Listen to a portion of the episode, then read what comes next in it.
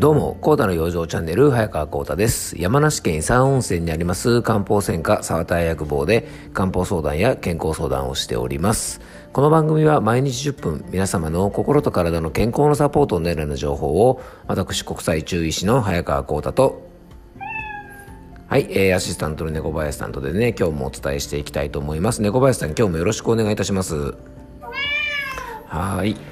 えーとですね、まず、あの、皆さんにご案内なんですが、えっと、ちょっと先の開催になりますが、えっと、2021年、来年のですね、1月の27日の水曜日の午後8時から、えー、新春オンライン漢方的養生セミナーということで、えっ、ー、と、今回はですね、えっ、ー、と、今までやってきたオンラインセミナーの中でも、非常にあの、いろんなテーマをね、取り扱ってきたのですが、まあ、多くの方がね、興味を持ってくださっている、えー、食養生についてですね、えー、ちょっとピックアップしてお話をしていきたいなと思います。今回のテーマはですね、五臓と体質別漢方的食用生、そして大人のための食育ということで、えっとね、食育についてもですね、ちょっとあの皆さんに知っていただきたいなということをピックアップして、えー、薬膳的なお話とですね、えー、あと食育的なお話と、ちょっと両方をですね、ミックスさせた、ちょっと面白いセミナーにしようかなと思ってますので、えー、ぜひですね、あの番組詳細の方から、えっ、ー、と、申し込みいただけるようなリンクを貼っておきますので、えー、専用ホームページの方をですね、ぜひご覧いただきまして、あの、当日参加できない方もですね、えっ、と、見逃し配信ということで、当日のセミナーの様子はですね、えっと、録画したものを、えっと、オンラインで配信して見ていただけるように予定をしておりますので、えー、ぜひですね、当日ちょっと都合が悪いけど、ぜひ話は、あの、聞いてみたいななんて方がいらっしゃいましたら、えー、そちらもですね、えっと、ご安心して、えー、申し込んでいただけたらと思います。まあ、当然ね、あの当日ご参加ね、リアルタイムでご参加いただければね、あの僕もぜひですね、こう番組聞いてくださってるリスナーの方とですね、直接ちょっとこうお話ししたりとか、あの質問を受け付けたりしたいなと思ってますので、えー、こちらの方ですね、よかったら、えー、お申し込みください、えー。ぜひよろしくお願いいたします。はい、えー、っとね、今日の本題なんですが、今日はね、ちょっと変わったテーマというか、それでお届けしたいと思ってます。最近ちょっと耳にした、あの話の中でですね、えー、っと、いわゆるですね、紙の本と、あとまあ今、スマホとかタブレットとかで、まあ電子書籍としてね、いろんなものが読めたりとか、まあ今、あの、いろんな文章とか記事とかをですね、まあやっぱりネットで見ることって多いですよね。じゃあその紙の本とかですね紙でそういったものを見るのと、まあ、あとスマホとかタブレットとかで見るのってね、まあ、どのぐらい違うんだろうかっていうところなんですね。で、実はですね、えー、紙の本で読むということは、いろんな利点がですね、実はスマホやタブレットに比べるとあるので、えー、今日はですね、改めて紙の本の魅力ですね、まあそういったところもね、ちょっとお話ししていきたいと思います。それがね、実は健康にもちょっとつながるところがあるんですね。ということで、今回はストレス解消には紙の本がおすすめ、えー、頭をスッキリさせる紙の本の特徴とはというテーマでお届けしていきたいと思います。えー、ちょっと変わったテーマなんですよね。で、実はね、紙の本で読書することの健康的な利点ということが実はあるんですね。で、皆さんね、紙の本で読書する利点って、まあ、何か人に聞かれた時にね、はっきりと人に伝えることってできますか？あの、なんとなくですね、紙のね、本の方が質感がいいとかですね、なんとなくやっぱりこう、持っている感じがするとかっていう、まあ、そういうですね、まあなんか心理的な部分の、あのー、まあ、えー、紙の本が好きという部分もあると思うんですね。で、あとまあ、紙の本とやっぱりこうスマホとかタブレットで本を読むのの違いは、よくあのブルーライトとかですね、やっぱりあの画面をね、長時間見続けることによって目に負担がかかるなんていうことはね、結構言われてますので、えー、紙の本とタブレットとかね、スマホで見る読書では、まあ、目に優しいかどうかっていうところぐらいしかね、あまあそこもね、すごく大事なんですが、あの、目に優しいかどうかなんていうところぐらいしか、まあなんか差がないんじゃないかなんてね、思ってる方がいるかもしれませんが、実はね、それだけじゃないんですね。で、今ですね、スマホとかで、まあ、さっきも言ったようにいろんな記事を読んだりとか、まあ、電子書籍でね、本を読むことができて、まあ、すごくまあ便利ですよね。あのー、隙間時間でですね、スマホでちょっといろんな記事を読んだりとか、まあ、本を読んだりしてですね、情報をインプットできます。で、あと、雑誌とかはですね、まあ、いろんな雑誌をですね、今は、あの、サブスクでね、あの、定額、月額定額何百円とかで、あの、まあ、雑誌の全文ではないんですが、あの、ちょっと一部の記事をですね、えー、っと、まあ、見ることができたりしてですね、最近は僕が行ってる美容院なんかもですね、あのまあ、美容院といえばね、いろんな雑誌があるっていうイメージが、やっぱりあの、あると思うんですが、あの、タブレットが置いてあってですね、そういうね、なんか楽天ブックスとかだったかな、あの、楽天マガジンかな、なんかそんなようなアプリで、あの、いろんな雑誌をですね、バーッと見るようなことができるような、感じでですねタブレットが1個置いてあって、まあ、好きな本が読めるってことで、まあ、あの本屋さんもですね、まあ、こうねあの古雑誌を捨てなくていいですし、まあ、資源的な部分もプラスかもしれないですしねあとまあ何より、まあ、あの本をねあの雑誌を何十冊も買うのに比べると、まあこういうね、サブスクで雑誌が見れるなんていうのはね、美容院さんなんかには結構いいサービスなんじゃないかなと思って見てました。はい。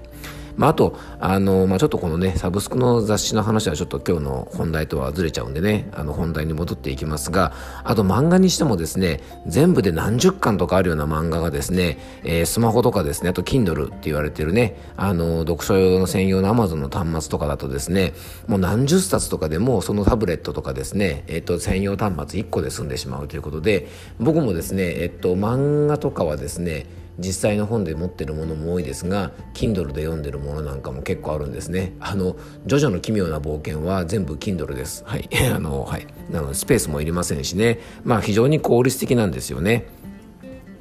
でもね、あのー、まあ、そういうような背景もあってですね、なんか紙の本がやっぱり今売れなくなってるなんていうニュースもありますし、紙の本の時代はもうすぐ終わるんじゃないか、なんて話も出てますが、まあ、果たしてどそうなんでしょうか？えー、僕はですね、えっと、紙の本の利点ってまだまだすごくあると思うんです。で、そのきっかけになったのがですね、まあ、あるところでこう話を聞いていたらですね、この紙の本の利点という話をして、その方が言ってたですね、紙の本の最大の特徴は没入感があるということだというふうに言っていて、あ、なるほどなというふうに感じました。あのね、没入感というのは映像とかですね、まあ音なんかもそうなんですが、そういったものに熱中して、その世界に浸ること、読書にもですね、当然この没入感ってありますよね。その世界に入っていく感じ。これがですね、えー、読書に没頭するというのがですね、例えばね、スマホやタブレットでも見てても、この没入感というのが同じかというとですね、実はそうでもないんですね。でスマホやタブレットでの読書というのはですね実は没入感を得にくいと言われてますこれはですね、スマホとかタブレットが持っている便利な機能であったり、まあ、あともとがですね、情報ツールというね、ところに、やっぱりあの、その原因があるんじゃないかなと思います。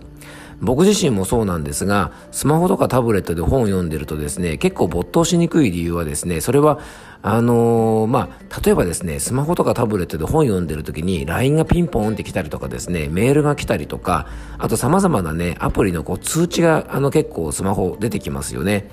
そうすると読書の最中でも例えばねあの自分のスマホにあの紙の本で読んでる時に LINE が来ても結構気づかなかったりとか、まあ後で見ようってなったりするんですが実際スマホ持ってるとですねついついそういったものを開けて見てしまったりして読書が中断されたりとかなんか別の用事を始めてしまったりして結構ねあの没頭しにくいんですよね。あとですね、ネットの記事とか、まあそういったものを見るときなんか特にそうなんですが、ネット上ですとね、余計なリンクとか広告とかがあってですね、最初は興味があるなと思って読んでいた記事がですね、なんとなくそのリンク先でね、えー、リンク先のものを見てしまったりとか、広告を見てしまったりしてですね、まあ気がついたらですね、全然関係ない記事とか、全然関係ないことしてたなんていうことも結構あると聞いています。僕自身も結構こういうことありますね、確かに。ネットの記事とか見てるとですね、結構どんどんどんどん最初に調べたいなと思ったったことから脱線したりとか、えー、無駄にちょっと時間を使ってしまったりすることもあるんですね。